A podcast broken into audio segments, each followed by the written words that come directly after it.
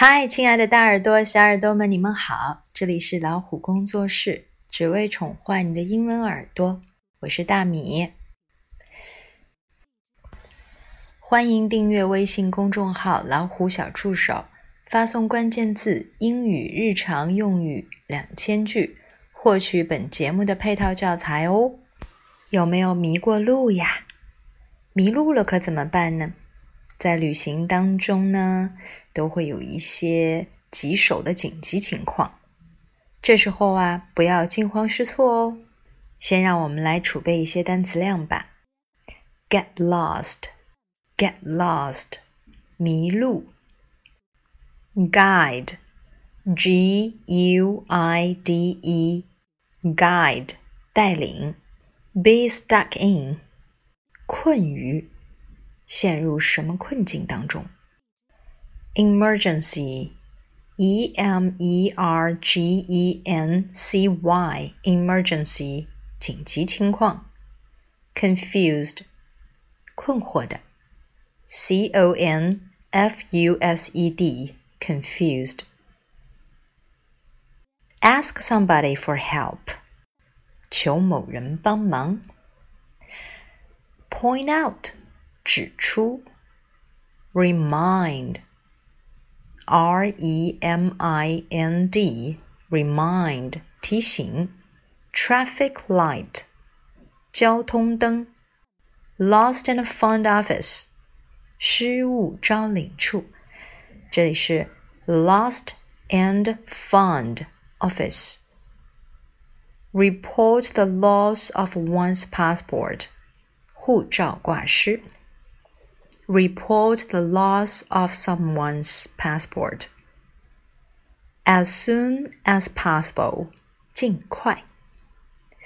在一个陌生的城市，很容易遇到语言不通的情况。和当地人沟通时，你可以向对方这样说明：“My English is not good enough。”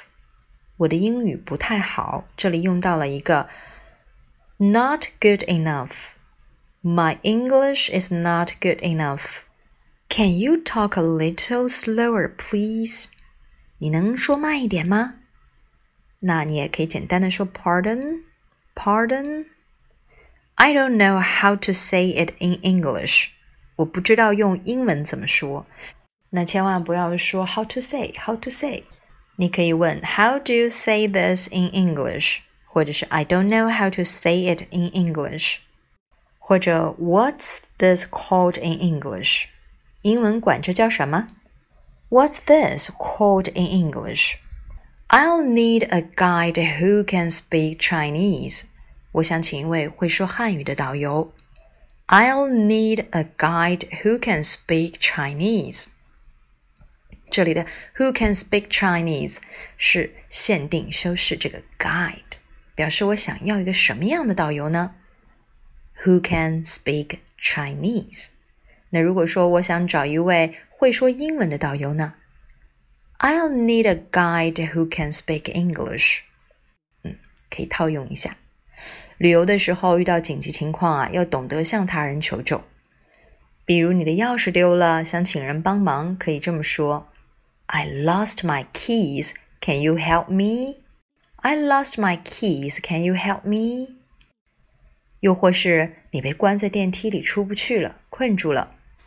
I am stuck in the elevator and cannot get out。我被关在电梯里出不去了。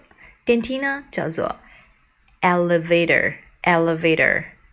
当然，在英国叫做 lift。对于路痴的人来说，在陌生的城市迷路就是家常便饭了。一起来看看迷路了怎么问路吧。我糊涂了。我们现在在什么地方呢？I'm confused. Where are we now? I'm confused. Where are we now? 我能问您一下，我们现在什么地方吗？Can you tell me where we are now? 我们靠近哪个城镇？What town are we near? What town are we near?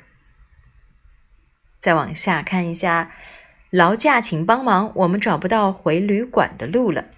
如果在陌生的地方住酒店，最好随身带一个有地址的名片。那真的没有带，你就问 I was wondering if you could help me. I've got lost on my way to the hotel. I was wondering if you could help me. I've got lost on my way to the hotel. 请问最近的公交站牌在哪里？Where's the nearest bus stop? The nearest 表示最近的。The nearest bus stop，你也可以说 bus station。非常感谢你，我想我知道了。Thank you very much. I think I've got it. Thank you very much. I think I've got it. 附近有没有公用电话 ？Are there any public phones nearby? Are there any public phones nearby? 公用电话就是 public phones。Nearby 也是指附近的。那么旅行当中你需要有哪些必备品呢？就是在你的包包里面要准备的。头等重要的大事儿就是 passport，p a w s p o r t，passport，cash and credit card，cash and credit card，现金和信用卡，drug，药品。D R U G drug city map 城市地图 cell phone 手机 traveling map 旅行地图。那现在我们来看一些实景对话。 Dialogue number one. We should ask someone for directions. But I can't speak French.